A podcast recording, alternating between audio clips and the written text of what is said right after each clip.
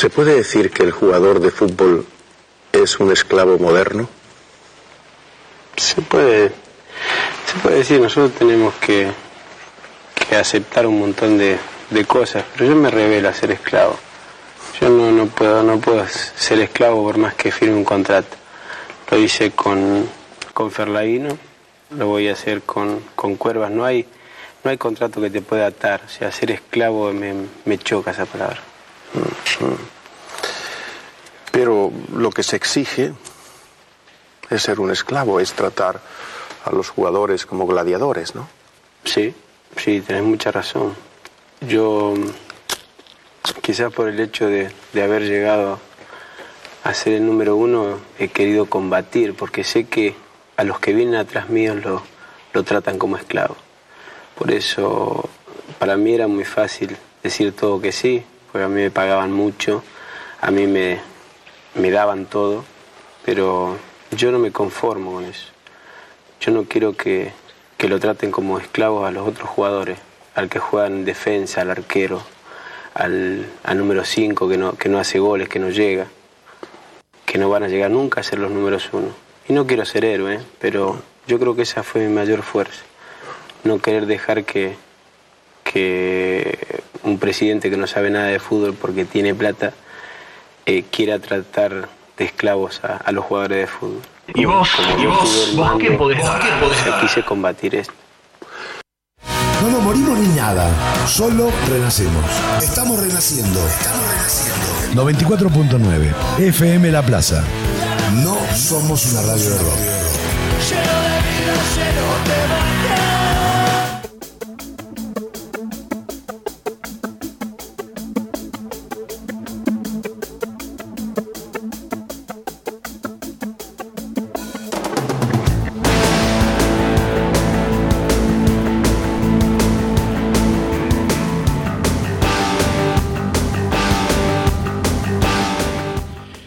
Aquí en ¿Qué podés dar? 21 minutos pasan de las 12 del mediodía y vaya forma de arrancar una gran columna eh, con eh, otra sección este, mezclada que es Palabra de Dios que me parecía bien, este, valía la pena porque este, la temática de hoy, y le saludamos y recibimos al señor Nel Pérez por supuesto. ¿Cómo andan él? Bienvenido. ¿Cómo estás, Tommy? Qué, ¿Cómo perti- eso? qué pertinente eh, este, este audio, esta, esta voz de Diego, cómo se lo extraña, ¿no? Sí. Cada vez que se lo escucha, cómo se lo extraña.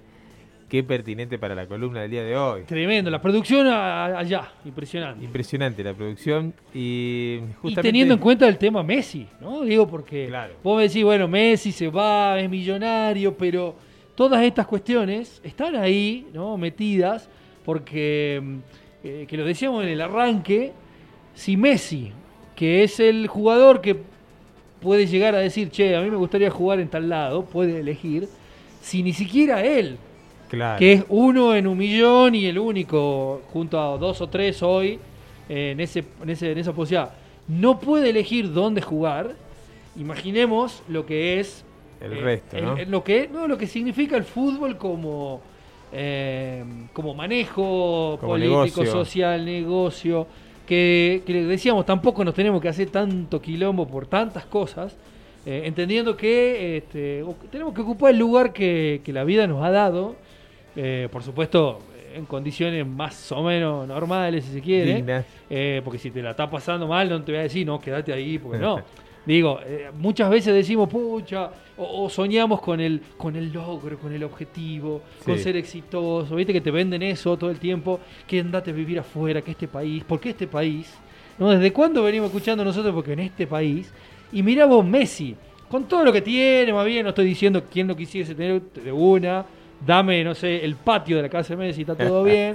Creo que está- están con problemas para conseguir un ambiente en París, si es que se mudan, me decían por ahí, pero bajando un poquito, digo, eh, este tipo tampoco puede hacer todo lo que quiere, porque le están diciendo, no, ya no vas a seguir acá en el Barcelona, pero soy Messi, no, ya no seguís acá. Es como para, para ponerse a pensar en muchas cosas. Mira, y justo de, de- de todo lo que hoy fui ahí recabando para la columna de hoy, tengo unas palabras de Ángel Capa, que justamente tiene que ver con esto que vos decís. Tommy, que él dice que para él el jugador es una de las partes más débiles del negocio, del fútbol, y cuando llega a un cierto estatus, el dinero y la fama hacen que el futbolista escale socialmente y se produzca un distanciamiento de su clase y una abstracción de la realidad, por lo que su compromiso social o político desaparece. Algo que se echa en falta en ocasiones y dice Capa textualmente ya que disponen de un altavoz del que pocos pueden hacerlo. ¿No? Justamente todo lo, contrario a lo que pasaba ahora con Diego, con esta frase, ¿no? Eh, es un poco el espíritu de esto mismo que dice Capa. Eh, el, jugador que es justamente un altavoz, por eso Diego también tan, tan perseguido siempre por los intereses de turno, ¿no? Porque era una voz, la máxima voz, y siempre contestataria. Bueno, ahí, lo, nombra Corrado Ferlaino, el presidente del Napoli. Sí. Aquí en él, una vez que gana la Copa UEFA, la, la que hoy es la Champions League, por primera vez para el Napoli, algo inédito en la historia, nunca más sucedió, ni sé si sucederá, no tuvo ni cerca el Napoli, creo, ni de competir.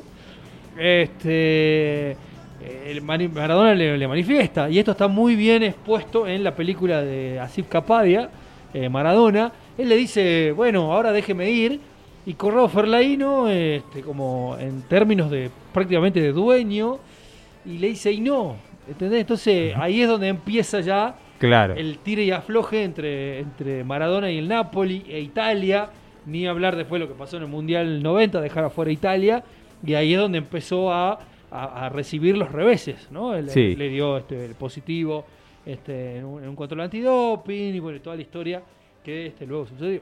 Toda la cruzada contra Diego. Y pasa eso, ¿no? El jugador lo podríamos comparar con el laburante, ¿no? El que, el que va a la, fábrica y pone el, cuerpo, el pecho, y los, el excedente, diría Max, ¿no? Eh, todo el dinero, las ganancias se las lleva la patronal, pero el, que, el, protagonista, el que está frente a la máquina, hablando de de la revolución industrial es el obrero, ¿no? El que, el que, genera, el que genera el plusvalor. Claro, exactamente. La este famosa plusvalía. Y en este caso es, por ejemplo, el jugador de fútbol, lo digo Armando Maradona, con el tobillo reventado, que es el que hace mover el circo. Y después los que llevan los grandes intereses, ¿no? De dinero y demás, son de traje y corbata, como dice Maradona, no saben nada de fútbol, pero eh, gozan a partir de, de, nuestro labor, ¿no? Se llevan ellos que no hacen nada. Por, por eso, este, no se entiende ¿no? lo, de, lo del Barcelona y esta falta de dinero, porque si Messi gana 100 millones de euros, el Barcelona gana mil. Claro, Entonces, este, eh, y, y, por qué el jugador se lleva solo 100 si genera mil?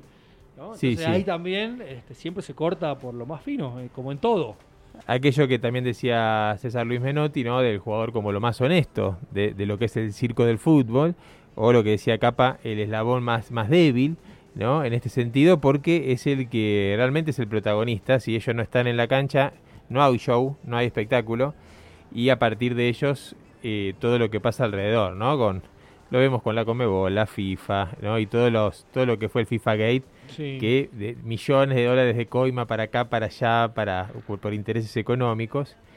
Y eh, son pocos, ¿no? Eh, si nos ponemos a pensar, aquellos que se han comprometido políticamente, como por ejemplo, ¿no? El gran Diego Armando Maradona, que eso lo hace tan grande, ¿no? Pelé siempre cerca de la torta, ¿no? Como decía Diego Maradona, eh, o Platini, y los grandes jugadores, en cambio Diego con su costado popular, enfrentando a Macri al cartonero, ¿no? Siempre olfateando al caretaje. Y me gustaría empezar por Paul Breiner, Tommy, eh, que quizás lo recuerdes, fue el que metió, el que empató en la final de Holanda contra Alemania en el 74. Viste que Holanda, la naranja mecánica, al minuto de juego ya gana 1 a 0 con un penal que le hacen a Cruyff. Sí. Parecía que iba a ser otro desfile eh, de la naranja mecánica, pero frente estaba Alemania, que en el fútbol siempre da pelea. El que empata de penal, con un penal infantil que le hacen a Alemania, es Paul Breitner que lo patea de derecha siendo el zurdo, ¿no? Esto es algo llamativo, él era un lateral eh, izquierdo eh, con proyección, muy zurdo, pero el penal lo patea de derecha. Esto me hace acordar a Bremen, viste que Bremen en la final contra Goico. Sí, apretadito al patea, palo. Patea el penal de derecha. Ahora en la semifinal contra Inglaterra, Bremen hace un gol de tiro libre de zurda. ¿No? Se ve que los alemanes son ambidiestros, ¿no? y deciden sobre la jugada más trascendental patear con otra pierna. Esto es impresionante. No sé si te acuerdas ese gol de la semi, Tommy que patea a Breme de suerte un tiro libre fuerte, pega en la barrera y a Shilton se le pasa por arriba. ¿Te acordás ese partidazo? Eh, que luego va, a penales. Eh, en este caso, Paul Breiner hace lo mismo, muy zurdo, pero el penal de la final contra Holanda lo patea derecha, empata y luego Alemania termina ganando ese partido. Eh, hoy día Breiner tiene 70 años, ¿sí? vive en Kolbermoor, una pequeña ciudad alemana perteneciente al estado de Baviera. En su cocina tiene un cuadro de Lenin y la foto de, de él es en el Mundial 74 con un gran póster de Mao y otro gran póster del Che Guevara. Él no viene al Mundial 78 como gran voz del boicot a la dictadura militar argentina. Fue uno de los primeros y los más vehementes. Eh, siempre recordamos a Cruyff con su ausencia porque era el mejor jugador de, de esa época. Eh, pero Paul Breiner no solo que no va, no viene al Mundial de Argentina, sino que además critica a sus propios compañeros por sí venir, ¿no? Se, pone, se, se muestra muy crítico Claro, no solo no viene, que sería como una manifestación ya este, tomada como valedera, sino que este, acusa a los compañeros. A los compañeros. Son unos caretas que van al mundial de, de esa dictadura. dictadura. genocida. Tiene también un, un récord además, porque no solo era un hombre contestatario, sino que era un gran jugador. Mucha facha además, Paul Breitner, eh, con sus patillas, sus rulos y sus bigotes para la época. Él se ausenta del Mundial 78, vuelve al Mundial 82 y tiene un récord que solo tienen Zidane y Pelé, que es meter goles en dos finales de mundiales. Él mete un gol en la final que Alemania le gana a Holanda 2 a 1 y mete un gol en la final que Alemania pierde con Italia 3 a 1 en España 82. ¿eh? Así que también tiene este récord. Paul tenía eh, talento y sobresalía dentro de la cancha, pero fuera de la misma también se destacaba. ¿sí? Sabía que para que sus declaraciones tengan impacto tenía que jugar bien además. Eh, era, bueno, era muy polémico, ¿sí? muy discutidor. Adentro debía ser inapelable, aceptado y admirado, cosa que él logró. Jugó en el Real Madrid, en el Bayern Múnich. Era un declarado maoísta, por eso le decían el maoísta o el Kaiser Rojo, era el apodo que le puso la prensa.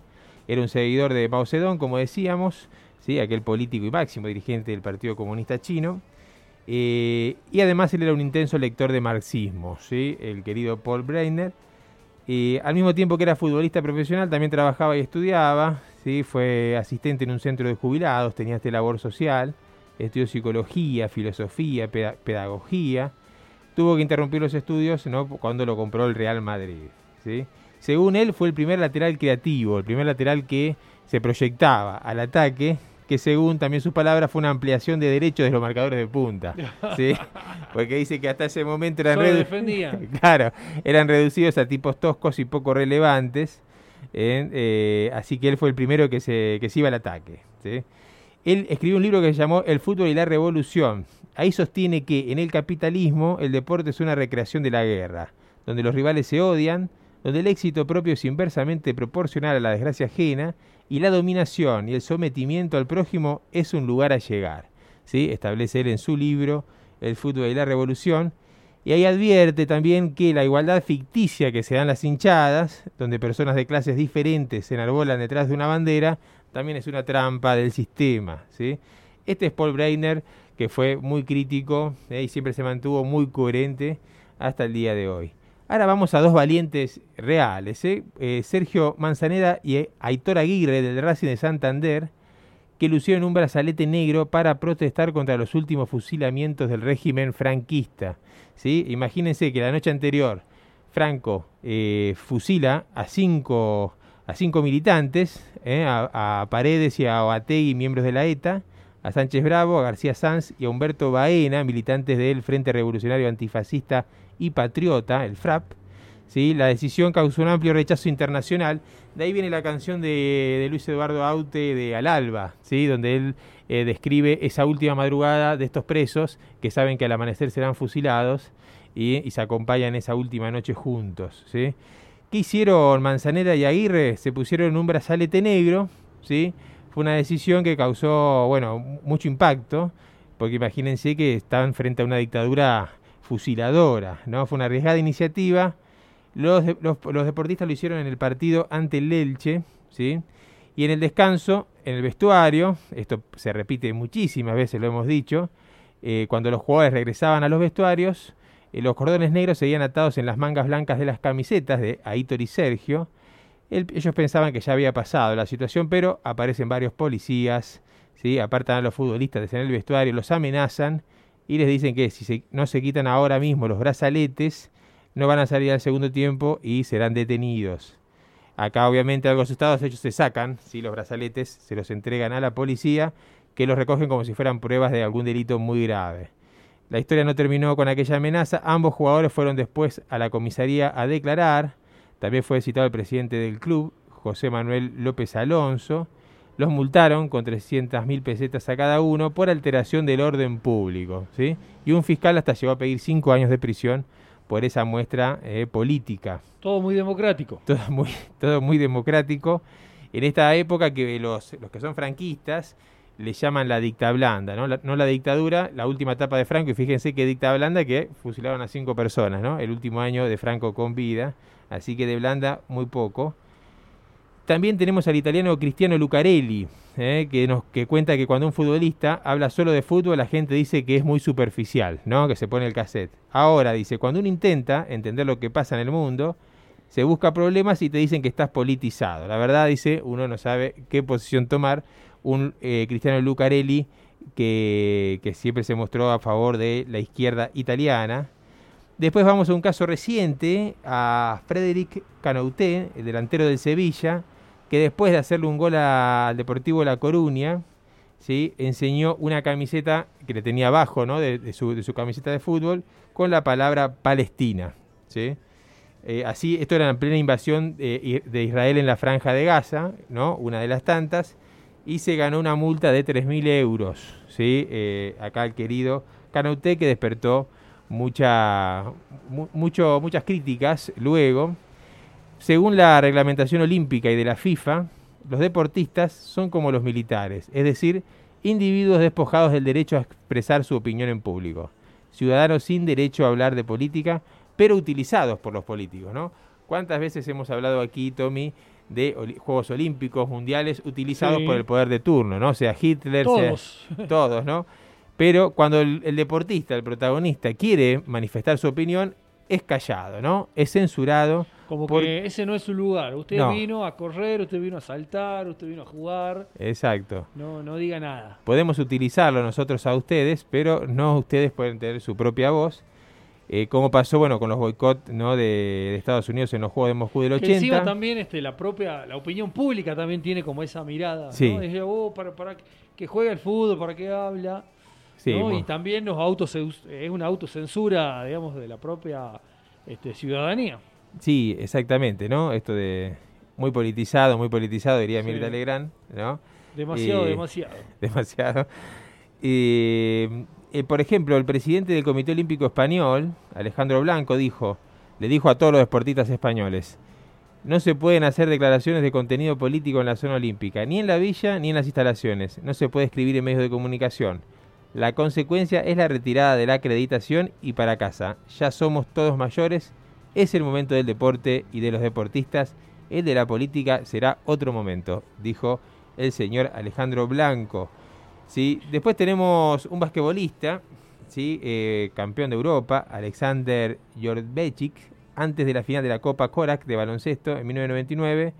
El Barça, su equipo, venció al Estudiantes y él pasó a la acción eh, estaba la Serbia de Milosevic en ese momento bajo las bombas de la OTAN y sacó una, pancarta sin aditivos, explícita, que decía eh, pare la guerra. ¿sí? Eh, él cuenta que eso estaba preparado, un periodista que también estaba a favor ideológicamente como él, un periodista catalán, le da la bandera cuando termina el partido de, de, básquet en este caso, ¿sí? para que se parara la guerra que era el mal de este mundo. Dice, no sé qué hice mal, cuenta él, y eh, le pregunta sobre el caso de Canouté, el, caso reciente que apoyó a Palestina. Dice, él simplemente dio su opinión, cada uno es libre de expresarse, dice, no debería haber polémica. Respetar la libertad de expresión es crucial, ¿no? Para ser libre. Yo hice una declaración compartida en ese momento por muchos. Dice, Estados Unidos influye sobre los pequeños países, como el mío, de una manera enorme. Expresarse, aunque sea fuerte, es libertad sea uno deportista, ingeniero hidráulico o periodista. Dice, se puede estar de acuerdo o no, pero opinar es un derecho, ¿no? Algo tan eh, básico como eso y claro, en el deportista es condenado. También tenemos el caso del australiano Cadel Evans, que se abrió su dorado y majestuoso traje de ciclista en el Tour de Francia para pedir con una camiseta la libertad del Tíbet. También fue muy criticado. El canadiense Steve Nash, que protestó contra el mismísimo en ese caso fue por la guerra de Irak en el partido de las estrellas, ¿no? donde lució su camiseta que decía no a la guerra, dispara por la paz. ¿no? Este es el caso de Steve Nash. Ha habido muchos casos, por ejemplo, eh, Robbie Flower apoyando a los despedidos del puerto de Liverpool, ¿sí? futbolistas pidiendo la liberación de secuestrados como la Liga Colombiana, las mujeres, la rusa Paderina y la georgiana Salukades, que se abrazaron en el podio de tiro con pistola al aire, ¿sí? en los Juegos Olímpicos, mientras sus países estaban en guerra. También tenemos del lado de la derecha, ¿no? Fascistas orgullosos que ha pasado en la Lazio, ¿no? Tommy, eh, que es un equipo ligado al fascismo, como por ejemplo Dicaño, ¿sí? futbolista de la Lazio, aquel eh, rapado, que hacía siempre el gesto fascista a la hinchada y la hinchada se le devolvía. También fue multado con 10.000 euros. No sé si te acordás, Tommy, de Germán Denis, el jugador independiente. Sí. Que en su momento, en Italia, eh, jugando en el calcio, eh, enarboló una bandera contra Cristina Kirchner, una catachada. No sé si se acuerdan de ese momento. También eh, fue en el 2012, les diría. Tenemos que chequearlo, pero pueden googlearlo y verán a un Germán Denis enfurecido, con una bandera, una catachada. Y él después declaró esto va en contra del gobierno de Cristina Kirchner, ¿no? Un Germán Denis ahí politizado en este sentido desde el gorilaje, ¿no? Para decirlo claramente. Después tenemos eh, al egipcio Treika, estrella africana, que marcó un gol y no se detuvo a pensar que en estar callado y también pidió solidaridad con Gaza. Ponían su remera, le sacaron amarilla y lo sancionaron severamente. Después un caso interesante es el del futbolista surcoreano Park Jong-woo, ¿sí? que eh, levanta una bandera que decía Dotco es nuestro territorio. Lo llamativo de acá que fue un partido por la medalla de bronce olímpica de fútbol contra Japón, eh, Corea del Sur contra Japón, hay un territorio en disputa entre Corea del Sur y Japón. Entonces, este muchacho Park Jong-woo le mete un gol a Japón y le reclama por el territorio. ¿no? Es decir, te saco la medalla, te meto el gol y te reclamo. Pide la bandera, ¿no? tras las victorias de Corea del Sur eh, ante Japón, en el partido por la medalla de bronce. ¿sí? Park exhibió un letrero con un lema que justificaba la ocupación surcoreana de las rocas de Linkurt. Como consecuencia fue expulsado de la ceremonia de medallas y esto es muy importante porque el, régimen en, Corea del Sur tienen que hacer el servicio militar todos, ¿no?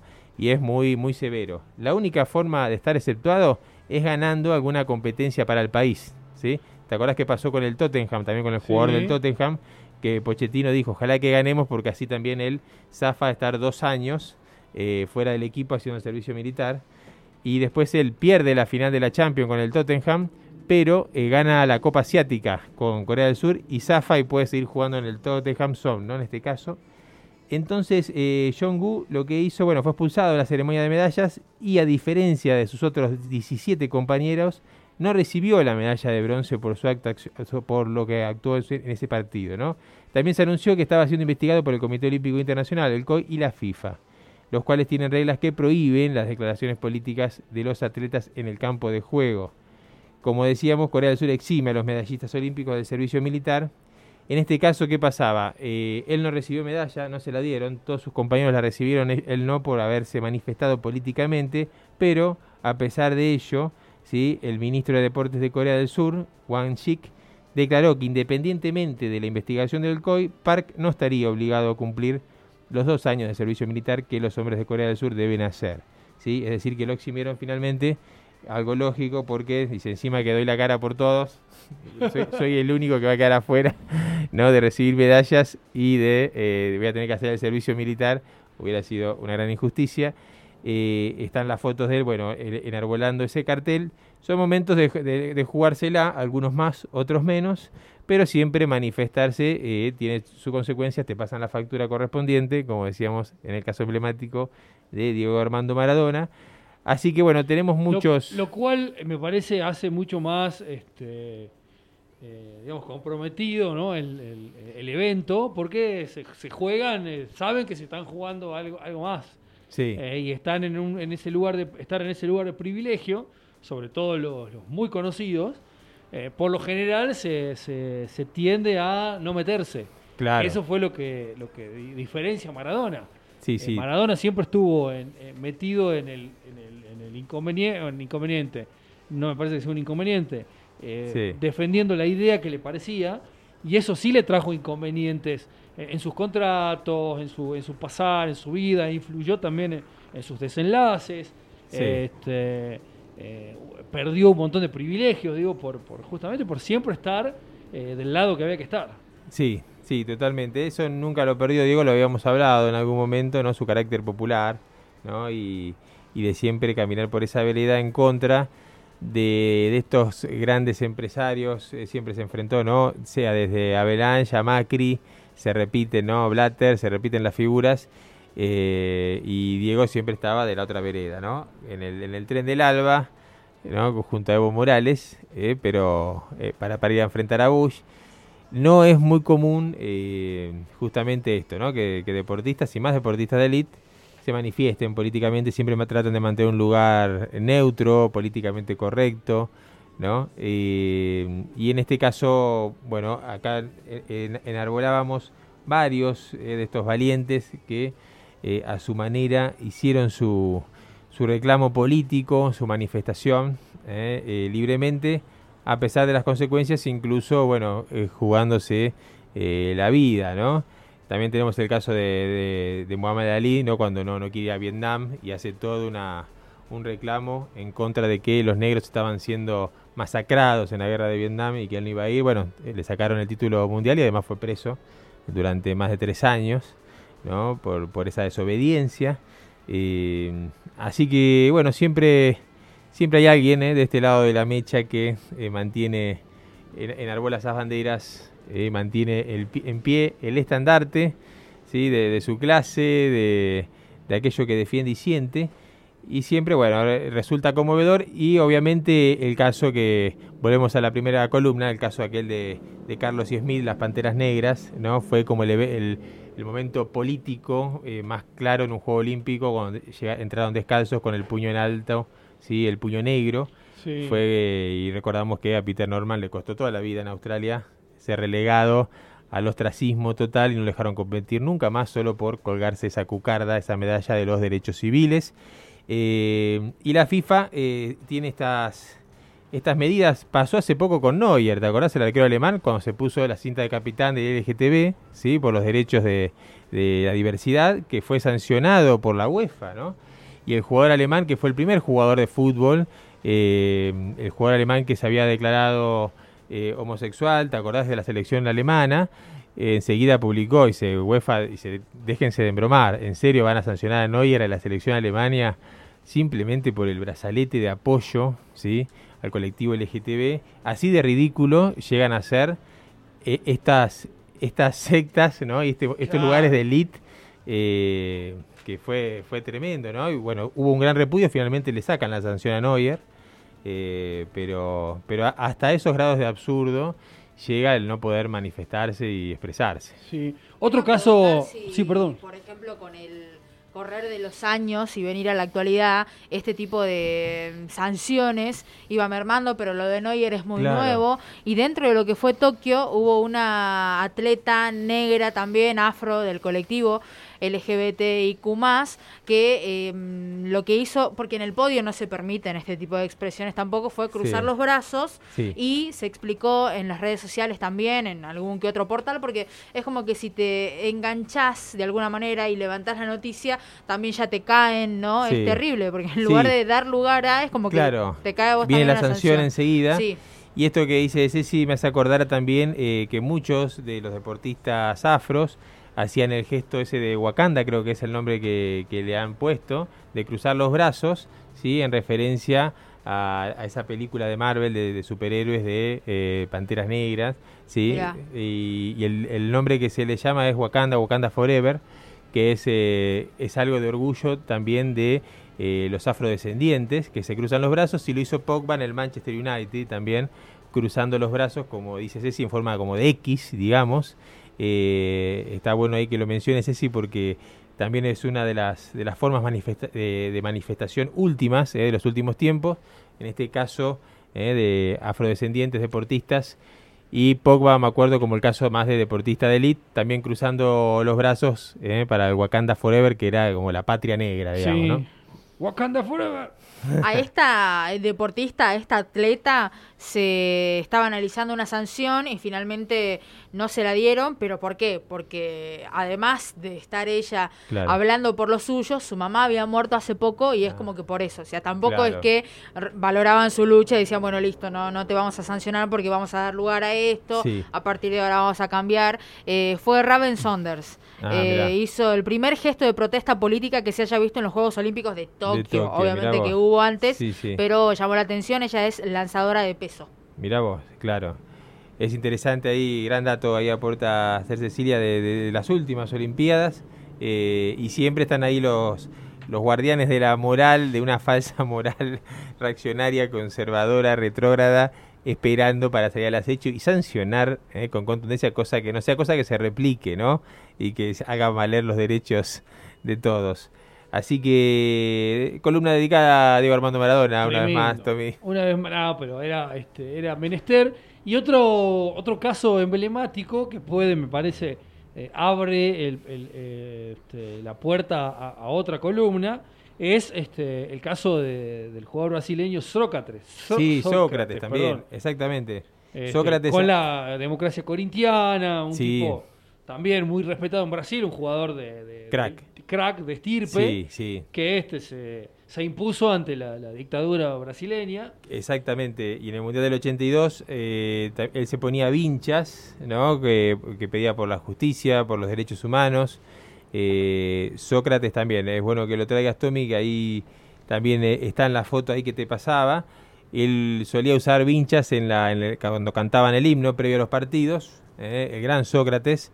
Eh, que, los que lo vieron jugar además dicen que era un crack, esos jugadores altos con mucha elegancia y muy comprometido políticamente, pidiendo por la democracia en años del, Plan Condo, ¿no? en años donde todos los países latinoamericanos o sudamericanos al menos eh, estaban bajo dictaduras militares y Sócrates en el Mundial de España, en el 82, eh, él constantemente, cada vez que Brasil salía a la cancha, lucía una vincha pidiendo por democracia, pidiendo por justicia, por el fin de las dictaduras militares, Así que también, también sumamos al gran Sócrates aquí con un enorme apellido, además un gran nombre eh, para ser un jugador de fútbol. Eh, me gustan mucho esos jugadores de fútbol que son muy hábiles y altos. A, los Zidane, eh, a los Sócrates, a los Francescoli, me gustan. Así es, la democracia corintiana, este, un jugador, un voto. Exactamente. algo que está, muy, muy, muy interesante también para este, meternos de lleno. Bueno, como siempre, este, un placer la columna del señor Nel Pérez al costado de la foto. Nosotros tenemos que ir a la pausa y en un ratito se viene el fútbol que le gusta a la gente, porque hay mucho para analizar, para ver y bueno, y para saber qué será, cuál es el futuro. Le seguimos buscando este buen ambiente a Messi en la ciudad luz. Nosotros mientras tanto hacemos la pausa y ya venimos con más que podés dar por el aire de la plaza. Ya